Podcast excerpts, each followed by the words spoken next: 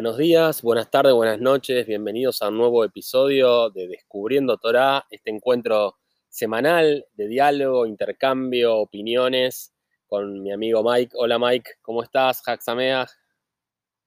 Hola Dani, Haxamea. Bueno, Mike me dijo que esta semana, que Mike es el que sabe más de nosotros y más o menos ordena un poco el curso de, de acción de estos seminarios, de estos diálogos, me dijo que esta semana no hay para allá, entonces nos íbamos a tomar vacaciones de, del podcast, pero dijimos que podíamos hacer un capítulo especial por Pesach, ¿no, Mike? Bueno, no, sé si soy el que más sé acá, creo que sabemos eh, igual y tal vez diferentes cosas, pero es verdad que esta semana eh, se salta eh, la lectura mm, original de las parashiot, eh, la última semana grabamos la Parashat Tzab eh, y esta semana íbamos a hacer eh, la Parashat Shemini y Dani se decepcionó mucho, él quería realmente grabar la Parashat. Así que para como un consuelo dijimos, bueno, vamos a hacer algo de, de pesas, que hay bastante para hablar. Sí, pero las Parashat de Pesach, las Parashot de Pesach fueron hace bastante, hace, no sé, hace, no sé, hace, hace un montón, hace como meses, no sé. Exacto, eh, las parashiot que cubren los relatos de, de Pesach, ¿no? Fueron tal vez la parasha Shemot, Vaera, Bo, Beshalach, ¿te acordás que lo, lo, grabamos? Sí, sí, me acuerdo perfectamente y las estuve repasando. Por ejemplo, por ejemplo, en la parasha Shemot, que es la que abre el libro de Shemot, ahí nace este personaje tan importante que es Moshe.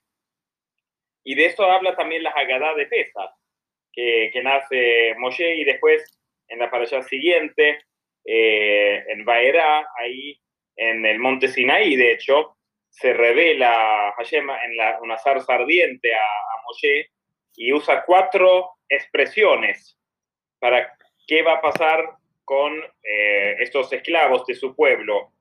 Eh, usa los sacaré, los salvaré, los redimiré y los tomaré como mi pueblo. Esas cuatro expresiones que después se reflejan en el ceder de Pesach en la mesa con cuatro copas, cuatro hijos, cuatro preguntas y también hay más cosas de cuatro. El pueblo judío, por ejemplo, transitamos cuatro exilios, el de Babilonia, el de Persia, el de Grecia y actualmente el de Roma y también el nombre de Hashem, Hashem significa justamente el nombre, tiene cuatro letras. Entonces, ese esquema de cuatro que se encontró en esas parashot anteriores eh, se, se, encuentra en, en, esta, en este, estas, este ceder de pesas que, que ya festejamos y ahora estamos enfrente de el séptimo día de Pesach, el Shevi'i Shel Pesach, que es el, ¿sabes qué pasó el Shevi'i Shel Pesach? Ya sé, nos habíamos ido a Egipto, no sé, estábamos empezando en el desierto, becerro de oro, no, no sé qué, no. Sí, bueno, el, justamente, el C de es el día que se sale, ¿sí? Eso se, se, lee en la Parashat Bo, que nosotros lo grabamos en la Parashat Bo. Sí. Una manera de encontrar, de acordarse eso es que en la misma palabra Bo, que significa ven, pero es Bet y Aleph, y Bet es dos, es la dualidad, que es la esclavitud, y Aleph es la unicidad, que es la libertad. Entonces, por eso es como un truco de saber en qué para allá se salió de, de, Egipto. También se relata que en esa para allá las últimas tres golpes, las últimas tres plagas, que también es Bet 2 y Aleph 1, son los tres últimos, y los siete anteriores se relatan en la para allá eh, anterior nosotros esto es como una repetición de toda la parashot que, que grabamos, para saber qué contenido se encuentra en qué, en qué. ¿Cómo, ¿Cómo estuvieron? ¿Tú, ¿Tuviste cena, cena o cenas? Porque en Israel se hace una sola cena, acá se hacen dos. Exacto. Eh, sí, estuvimos en una cena de ser de pesa eh, y fue este año justo después de Shabbat. Así que hubo Shabbat y después eh, de pesa y ahora lo que vamos a ver es que vamos a tener Shabbat y Shevi Shel Pesach, que es qué pasó entonces. La Parashat Post salieron y en Shevi Shel Pesach, el séptimo día de Pesach, es el famo la famosa apertura o rotura del mar. Ah, se abrió el mar, sí. Históricamente, sí, eh, históricamente eso, este Yom Tov, este día bueno, día sagrado, es porque históricamente se abrió el mar Eh, ese hoy, día. hoy, esta, no- como- esta noche. Sí, esta noche. Y creo que incluso acá en la Argentina, si no me equivoco, es eh, tres minutos antes de la una de la mañana, es el momento, dicen que es la, el momento que, que es la apertura y, y algunos cantan el, el cántico que cantaron los, los israelitas que se encuentra en la Torah eh, cuando ese momento es, porque dice que es un momento muy propicio, ¿no? Eh, como todas las festividades, eso ya lo mencionamos a veces, que no es que nosotros lo festejamos porque algo pasó, sino que algo pasó porque la, el mundo se encuentra en cierta posición, ¿sí? Por ejemplo, eh, Pesach también se llama Hag HaAviv. Aviv significa primavera, como Tel Aviv, por ejemplo.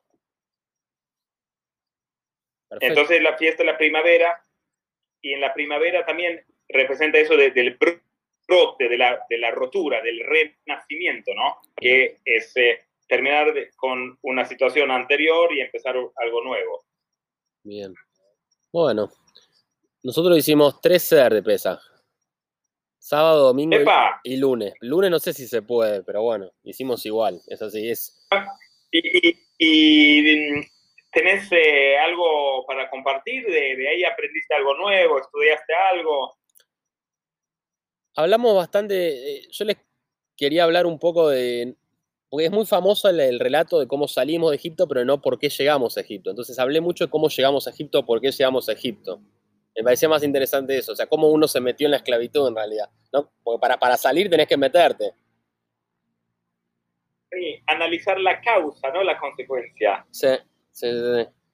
Es como, en, en- es como no curar las- el síntoma, ¿no? Como que fijarse en por qué te enfermaste, por Porque qué te esclavizaste. Paradójicamente, eh, fueron los judíos a Egipto gracias o por culpa de Yosef, que pa- paradójicamente es bastante interesante, porque Yosef, que lo- los hermanos lo habían, ¿te acordás? Lo habían vendido porque lo iban a matar, pero dijeron, en vez de matarlo, mejor lo vendemos, así sacamos plata, lo vendieron como esclavo, llegó a Egipto, le fue muy bien en Egipto, tan bien que fue virrey de Egipto y es el que interpretaba los sueños y le recomendó a, a Paró que, que, iban a venir siete, siete años de vaca gorda, después siete años de vaca flaca, y dijo, ahorremos porque el mundo va a hambruna, y así fue, hubo hambruna en todo el mundo, y gracias a Yosef, Egipto se salvó porque había acumulado toda la comida, entonces todos iban a Egipto a buscar comida y así hicieron los judíos.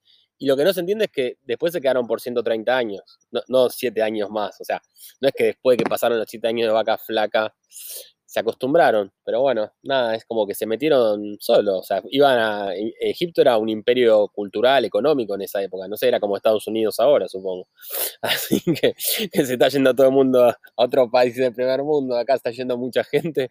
No sé, en esa época se ve que se iban a Egipto, qué sé yo. así que, así que bueno, no sé, se, eh, hablamos bastante de eso. Después, bueno, hay viste, depende de la familia, hay familia que quiere hacerlo más rápido, familia que es más tranquila, ah, tenemos de todo. Así que, ¿Y cómo lo ves ahí? ¿Cómo lo ves ahí, Dani? ¿Ves algún paralelismo en esas corrientes de migración que puede haber hoy en día y esta, esta, este relato? ¿no? Como, por ejemplo, uno decide cambiar de país, por ejemplo, pero ¿qué buscas en el nuevo país? ¿Y por qué te terminaste quedando? ¿Y Vos- una cosa Mike, vos, resultar- vos tenés que hablar de eso. Eh, bueno, para mí es interesante. Vos, vos viviste en Francia, ¿no? En un, en un semestre, ¿no? ¿Cómo? Un año, ¿No? sí, no, sí, un año, pero pues, de estudiante, es, Un año. es distinto. sí. Sabía que volvía, Y, y hace mucho. ¿tú o sí? Yo Huevo. me, me acuerdo, a, a la francés también. Sí. Sí, sí. Eh, ¿Y considerarías irte a vivir en otro país hoy en día que la Argentina? Sí, pero con la familia ya muy difícil. Yo, bueno, a mí me preguntan casi todos los días, eh, ¿Qué haces porque acá? mi Sí, acento se nota. sí. Sí, o sea, porque apenas abro la boca, eh, Suecia, que no, aparte, que no un país, a-. Suecia, un país desarrollado, de los mejores calidad de vida del mundo. No se entiende, Mike, explícanos. Eso, eso lo escucho todos los días, ¿no? Y sin embargo, elegí venir acá. Entonces me, me preguntan, eh, apenas me escuchan hablar, dice, ¿vos de dónde sos? ¿No? Y yo digo, ¿en serio? Dicen, entonces, entonces dice, ¿qué estás haciendo acá? Porque, por un lado, si es un turista, bueno, es gracioso. Me pasa mucho en los taxis, justo en los ah. taxis, porque ahí no. Piensan que sos turista. Porque la gente que ya me conocen es otra cosa, pero la gente con quien tengo cierto intercambio y, tengo un tiempo ahí en el, en el viaje me, me, me, pregunta, ¿no? Eh, y ahí eh, tengo diferentes niveles de respuesta. Eh, para algunos digo, bueno, mi mamá es argentina, otros digo el calor, después a veces uno, digamos, profundiza más, pero en un viaje de un taxi no tenés tanto tiempo para profundizar las decisiones de tu vida, ¿no? Pero eh, me parece que lo que sí es en común es eso de las diferentes explicaciones, que lo podemos relatar también con el CR de PESA, todas las decisiones y las explicaciones tienen varios niveles. Superficialmente tal vez una cosa es, bueno, eh, uno busca un clima más agradable. Otro tal vez uno está en búsqueda de sus raíces, como mi mamá es argentina, en búsqueda de mis raíces. Otro tenía un deseo yo de vivir en otro país tenía un, deseo de, cambiar, a ver cómo era. Otro más, yo había venido en mi infancia a la Argentina y tenía una muy buena impresión y siempre escuché que es muy diferente vivir en, Argentina que venir de, turista, lo cual ahora lo, puedo confirmar que, coincido, que es así. Eh, pero tenía la curiosidad de a ver cómo era, ¿no? Entonces, bueno, si, si lo podemos, es con mi ejemplo, nada que ver, pero decimos, en el cedo de pesa, como en la Torah también, retomando los cuatro niveles, ¿te acordás? Los cuatro copas, los cuatro hijos, hay cuatro niveles de leer la Torah y la Torah es vida. Entonces hay cuatro niveles que uno puede interpretar los eventos de la vida, ¿no? Hay el nivel superficial, literal, que es representado acá por el, el relato textual, ¿no? El otro son las alegorías, son los ejemplos que se puede aprender de eso. El otro es el, que se llama, en, hebreo remes. El primero se llama pshat, el segundo se llama remes. El tercero es el midrash, que son esos relatos que uno dice, esos detalles que no dice en el texto, pero que dice en algún lado, otra, otra información que está más allá, ¿no? Que tal vez yo ni siquiera lo, lo, conocía, pero es una información que también está e influye. Y después el último es el, el secreto, el sod. Y bueno, con esos cuatro tenemos la palabra pardes, Pshat, Remesh, Drosho es un acróstico de la palabra Pardes, que significa paraíso. Es decir, si uno quiere vivir en, conceptualmente un paraíso, uno tiene que entender varios niveles de, de, cómo funcionan las cosas. Pero si leemos Pardes al revés, ¿qué, qué, qué, qué tenés? ¿Qué, ¿Qué, letras tenés? Eh, tenés es, ser, Serdap, ¿no? Algo así, ¿no? no al revés. ¿Qué, es Serdap? CDR, que es ceder pesa. Ah, ceder pesa, mira vos, ¿es verdad? Muy bueno. Son los cuatro, los cuatro niveles. Eh, eh, así que. ¿Y vos, bueno, vos, eso, vos, tenés analizada la decisión de los cuatro niveles, la de venir acá a Argentina, a este país? No, no creo, no creo, pero al vivir Yo no creo, pues, si lo, si lo, hubieras analizado tanto, no estarías acá, Mike. Ahí yo entré con el chat, con lo literal, lo, superficial, así, y después... Te encariñaste, eh, después te encariñaste. Te toca, te toca aprender con, con los eventos y, y, los sucesos de la vida. Em, pero interesante lo que hablaste antes, ¿no? De, de cómo uno no, es no, no, se aplica solamente en cambiar de país, sino se aplica tal vez en, en todo lo que uno hace puede ser una causa para algo que termina en esclavitud, o sea, la palabra mitzrayim en realidad significa en una situación que te limita. En realidad en nuestra vida todo nos, nos limitan, ¿no? En diferentes niveles, o sea, uno tiene que ser siempre limitado a algo, ¿no? Pero en qué uno se limita es interesante, como decís vos, históricamente en este caso fue con Joseph, ¿no? Pero después que los otros tribus fueron ahí, los otros hermanos, para buscar comida, porque de alguna manera toda la comida, toda la riqueza estaba concentrado ahí en ese momento, ¿no? Totalmente, sí, sí. Las vueltas, las vueltas de la vida. Y sí, bueno, es verdad. Las vueltas de la vida. Está buena sí, la, la, interpretación esa de que, bueno, es, todo te limita. O sea, es como que, bueno, un poco uno decide de qué ser esclavo, Como, porque o sea, es, eh, hay limitaciones naturales, ¿no? O sea, prácticamente, ¿no? De, de, distinto, de distinto ámbito y cuando vas avanzando en la vida, en realidad cada vez tenés más restricciones si te pones a pensar, como que vas, porque vas cargando con más cosas. Sí, la, la, la verdad es esa. Y mm, hay restricciones que uno se autopone y hay restricciones que te viene, por lo menos nuestra experiencia es que nos viene externamente, ¿no? Bien. Y, y te hago una pregunta, Mike, después de Levítico, o sea, ahora ya esto, esto es como un recreo que estamos teniendo, pero el próximo capítulo volvemos a, a, Levítico y volvemos con la carnicería. ¿Seguimos matando animales o, hay un cambio? Sí, hay un poquitito de, de, cambio adentro, pero se puede decir que mm, lo que estamos haciendo en este recreo es como mirar atrás de los lindos relatos. después tal vez podemos hablar un poco de cuando se abre el mar, de las diferentes opciones antes de, ante cómo atacar un problema.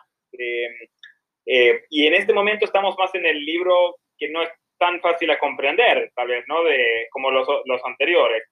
Eh, sí, seguimos, eh, la, la, que sigue es la tercera para allá en, el libro de Baikra, la para allá Shemini, y en total el libro de Baikra tiene 10, 10 eh, parashiot, es el libro más corto de la Torah, más corto. Y después de eso viene el, libro Bamidbar, y en realidad no hay nada nuevo en que están en el Midbar. El Midbar significa el desierto, porque ahora con el Mishkan eso ya están en el desierto. No entiendo, entonces ¿qué va a pasar el libro que viene si ya están en el desierto? ¿Por qué se llama en el Midbar? Bueno, eso lo guardamos. ¿Cómo se llama? Tener algo para alegrar. Bamidbar, en, en el desierto. Pero no, es que se llama, tiene otro nombre en español, Mike. Siempre hay como tres nombres para todo. Números, por eso. números. ¿Qué tiene que ver números con desierto? Y los números tienen que ver con los censos. Ah, está bien. Los números tienen que ver con los censos. Eh, el también es un libro con, con, muchos censos, pero ahí por lo menos hay un poquitito de, de acción. Hay episodios, hay drama, hay eh, o sea, pero todavía eh, tienen que, tienen que llegar desde el desierto, o sea, todavía están en el desierto, tienen que llegar a Israel, falta todavía. O sea, por ahora están como, ya tienen el templo, el campamento, ¿no? Tienen el templo toldo, y ahora estamos aprendiendo qué tienen que hacer los sacerdotes ahí mientras van viajando por el desierto, algo así. Y después debería terminar que llegan a Jerusalén, algo así. Sí, exacto. Antes de, en el libro Bamidbar, ahí hay un salto en la Torah, que ese salto es de 38 años. Y no se sabe qué pasó. Lo único que la Torah menciona es en la última allá de, del libro de Bamidbar, repite todas las estaciones donde estuvieron, que fueron 42 estaciones, 42, 42 lugares donde levantaron y eh, establecieron el Mishkan, el campamento y todo eso. Eh, pero, pero estos 38 años no es que seguimos todos los eventos, sino que lo, lo que leímos es lo que leímos hasta ahora y ahora que son las instrucciones, que no hay tanto avance cronológico en el libro, de todo el libro de Bayikra. Entonces podemos ver, si los primeros dos libros eran más de historias y de ejemplos, este libro, el tercer libro, que estamos transitando ahora es más de leyes. Muchas de las leyes, de, por ejemplo, de kosher, como mencionaste vos, antes se basa en este libro. Veo, veo, sí, sí, me doy cuenta por todo el tema de las, los asados y los sacerdotes, la vestimenta, el tipo de comida, habla bastante de eso, ¿está bien? Está bueno. Sí, sí. Y, y bueno, yo leí algo sobre lo que, que puede ser eh, lindo para nosotros, ya que esta noche es esta, este séptimo día de pesa, en la noche que se abre el mar. Eh, ¿Te acordás? Eso fue en la allá de Shalach. Es, es eh, también lo llaman el Shabbat Shirah, el Shabbat de la canción, porque cuando o sea, se abrió el mar empezaron a cantar, ¿no? Entonces por eso ese Shabbat se llama el Shabbat Shirah, cuando se lee esa para allá. Pero ahora estamos en la fecha que eso, eso sucede. Y ahí hay un, leí un lindo ejemplo eh, de que dicen que todos los tribus, que eran originalmente los, los dos hermanos y sus descendientes, iban, iban por tribu en el mar. Eh, se, se, hizo 12 senderos para que cada tribu iban organizados así. Y de ahí podemos también entender que hay diferentes caminos para llegar a un objetivo. No, es, no hay solamente un camino.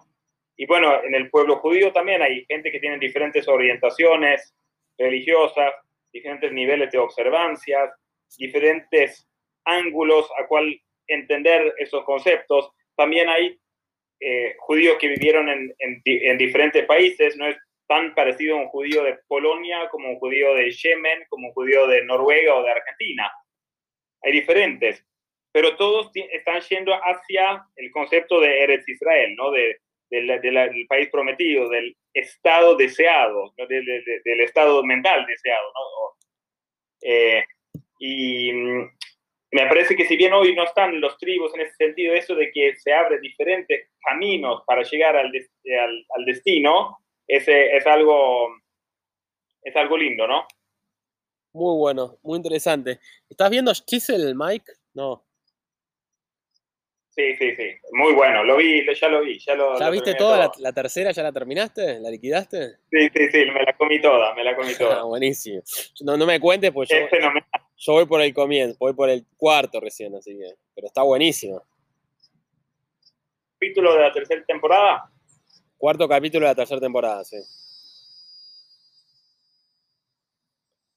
Es una serie muy buena porque muestra la la humanidad, ¿no? De, la gente. Sí, sí, está bueno. te mete en el mundo ahí ortodoxo por dentro, está bueno. Los ortodoxos mismos eh. dicen que es bastante cierto todo lo que muestra la serie, dicen que está muy bien hecho. Tengo entendido que muchos de los casos que pasan son basados en, hechos que, que, pasaron, en alguna gente, como esas historias que, que circulan por ahí.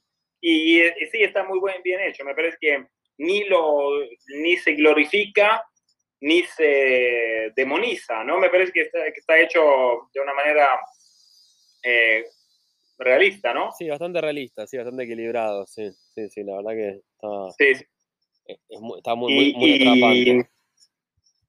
Claro, sí, sí. otro ejemplo lindo que, que leí sobre lo, lo, de cuando salen del mar es que el, el mar representa la Torah, ¿no? Muchas a veces decimos que, que la Torah es como un mar, que está, hay tanto para estudiar.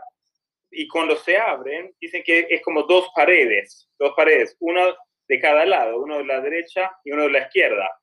Dice que, que la, de los 613 mitzvot que están en la Torah, hay positivos y negativos, es decir, cosas que tenemos que hacer y cosas que no tenemos que hacer.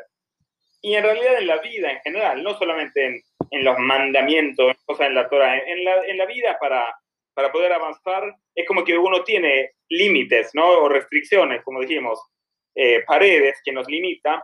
Uno para qué, qué tenemos que hacer más para avanzar y qué tenemos que evitar hacer para, para avanzar, ¿no? Em, y ahí, bueno, dicen que de los 613 son 248 que, que hay que hacer y, 365 eh, que no hay que hacer. Y, y, para transitar eso, esas dos, dos paredes son como la Torah, que nosotros sabemos que Torah viene de la palabra orá, instrucción, que esta instrucción nos puede, nos puede guiar en, en, esa, en esa jornada. Muy bueno. Che, Mike, ¿vos sabés cómo el judaísmo pasó de los sacerdotes a los rabinos en, algún momento? Eh, algo, ¿no? Eh, em, Después de la destrucción del segundo Beit HaMikdash, no hubo más función de los Kohanim, de los sacerdotes. Porque su función fue lo que leemos actualmente en, estos en estas parashot de Vayikra. Ahí, de hecho, la, última que leímos, Tzab, es puntualmente la, la instrucción de los sacerdotes. Sí, por eso digo, sí. En ese momento, en ese momento no había rabinos. Nosotros después atribuimos a Moshe, que le decimos Moshe Rabeinu. Rabino significa maestro, ¿no? Que decimos Moshe nuestro maestro. Pero rabinos, como los conocemos hoy en día, es algo que vino después. Y em, después, cuando se destruyó el, el Beit HaMikdash, el Sanhedrin, como una junta directiva de, de hombres sabios, entendieron que el pueblo se iba a ir al exilio, a lo que se llama el Galut. Entonces, es como que prepararon el producto para ser exportable. ¿Se entiende? Sí, sí, clarísimo. Dijeron, al no tener el Beit HaMikdash, una idea podría haber sido, bueno, ¿y si hacemos el Mishkan de nuevo? Por ejemplo, lo que leemos ahora, no estaba el templo, podríamos eh, hacer el santuario. Seguimos con la carpa. Pero ahí sí. fue, Sí. sí, vamos con la carpa. Eh, y de alguna manera el pueblo judío fue yendo, eh, digamos, como 40 años en el desierto, en este exilio, durante esos 2000 años, de lugar a lugar, y, y acamparon y, y- y se fueron. Eh, pero fue reemplazado el trabajo de, de carnicería, por así decir, de, de los korbanot, por una liturgia de, de recitar ca- eh, canciones y, y Pero- salmos y congregarse. Pero me da Y la sensación, Una cosa, me da la sensación de que los sacerdotes son como jerárquicamente superiores, tipo más parecido, no sé, al Papa, para decirlo de alguna manera, para comparar, ¿no? Aunque no son buenas las comparaciones, pero los rabinos me da la sensación que son más como el llano, son más como que cualquiera, no tienen tanta Ah. relevancia, eso es lo que quiero decir, ¿no? O sea, como- es como que se destruyó a la cúpula, me da la sensación, cuando hubo ese cambio, de alguna manera, ¿no? Los rabinos están más diversificados, no es que hay distintas escuelas, no es que hay como, como no sé, como parecía ahí el sacer- los, los sacerdotes que eran como, bueno, están ahí en el templo y son tantos y tienen mucho poder, es como que, ¿no? Como hubo una revolución, algo así, pareciera. sí, eh, muy buena la observación. Vos me dijiste una vez en un podcast que yo escuché esa, ese episodio, y me acuerdo que vos me lo dijiste, que hay cuatro coronas. Yo te dije eso, cuatro coronas. Dijiste, creo que es eh, Rambam que lo, que lo trae. Cuatro coronas, y esas cuatro coronas son del sacerdocio, que en la Parashat Sabe de la semana pasada leímos de la instalación, que era como una ceremonia de una coronación. ¿No? Eh, la- el sacerdocio es una corona y sigue estando, si bien no tienen la función, es como alguien que heredó un título, pero no tiene el trabajo, ¿no? Sí, Es como lo- lo- en, en los, en, los, en, en los otros pueblos, en algunos países, por ejemplo, hay nobleza, ¿no? Condes, duques, eh, varones, ¿no? Y hoy en día, antes eran, tenía esos títulos porque hacían algo para el rey, por ejemplo. claro. Pero hoy en día ya no hay rey y lo tienen por, por herencia, pero Sí. no cumplen una función Está claro, está con claro. eso. Está claro, Mike. Eh, eh, y después hay la corona, también en el judaísmo, del, además del sacerdocio, hay la corona de la realeza, que es la, la familia de, de rey David y su hijo Salomón y su hijo y su hijo. Y si bien tampoco hoy no hay realeza, no hay un rey judío. No. En el futuro es una creencia que va a venir un rey que la palabra Mesías, Mashiach, significa el ungido.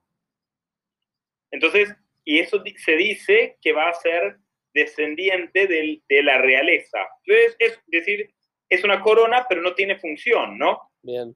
Y después hay una tercera corona, que eso es tal vez de los rabinos. Si rabino es un maestro, ¿no? Un rabí que dice, eso es la corona de la Torah. Y esa, en diferencia de las dos anteriores, del, del sacerdocio y de la realeza, esa se puede adquirir Ah, esa se puede adquirir, eh, eh, es una corona que se puede ganar. Entonces, si lo comparamos, sería que las dos primeras coronas es como heredar, por ejemplo, un, un castillo, pero el tercero es como adquirir, eh, es como heredar tal vez un, un negocio. Ninguno de los dos funciona si vos no lo mantenés, si vos no le das un esfuerzo, no, no funciona. Pero los dos otros, el castillo hoy en día no funciona, porque la sociedad no, no, no es por castillo más, el feudal no, no anda más. Está claro. Ahora es el business, ¿no? El business es lo que, lo, lo que anda. Y eso es como la, la, la Torah. Cualquiera puede, y, y, dicen, también hay un, una explicación dice, no creas que las dos coronas anteriores valen más que la tercera. La tercera es la, la que vale y está abierto para todos. Listo. Dicen, la tercera corona, esta corona de la Torah, está abierto para todos. Va, anda y buscala. ¿Y la cuarta cuál es, Mike? La cuarta dicen es el del buen nombre. Ah, Eso me lo habías dicho, sí, me acuerdo. Y dice, sí, eh, vos, me lo, vos me lo enseñaste a mí. Yo no, y yo no te, dicen que yo no te dije, Mike, te estás confundiendo de persona. Yo no te lo Sí, dije. sí, vamos a, a- a escuchar los episodios anteriores y vas a ver. Está bien. Y dicen, el buen nombre vale aún más que la de la Torá. Porque hay gente que son estudiosos de la Torá y tienen conocimiento técnico, tienen conocimiento, pero el buen nombre es algo que otros te dan. Muy bueno, es verdad, es verdad. Muy buena interpretación. Bueno, Eh, ¿Qué más después podemos decir? Sobre pesas, es el 15, el 15 de Nisan se festeja Pesach. Y la fecha 15 de cada mes, casi siempre las festividades caen en el 15, porque el calendario hebreo es lunar. Entonces el 15 es en la mitad, por lo cual es la luna llena. Eh, y también, si lo observaste, hay 15 pasos en el ceder. es verdad, 15, sí. 15 pasos y 15 eh, es la luna llena. Y también 15 es el valor numérico de las dos primeras letras del nombre de Hashem con cuatro letras, el Yud y la Hei. Yud es 10, Hei es 5. Y estas dos primeras letras del nombre representan los mundos eh, superiores, lo que va más allá de la acción y la emoción, lo que va, la causa, como vos dijiste, como Yosef, como la causa de todo. Bien. Entonces, la aspiración con, la, con, la, con el orden de esto es llegar a esos niveles de, de justamente lo que mencionaste vos, a ir a la causa, pero vos lo, lo llegaste a entender eso de por qué uno se esclaviza, lo, lo, lo adivinaste sin, sin esta instrucción, que, que tenía que ver con Yosef, que llegaste, que llegó así. Bueno, no, no.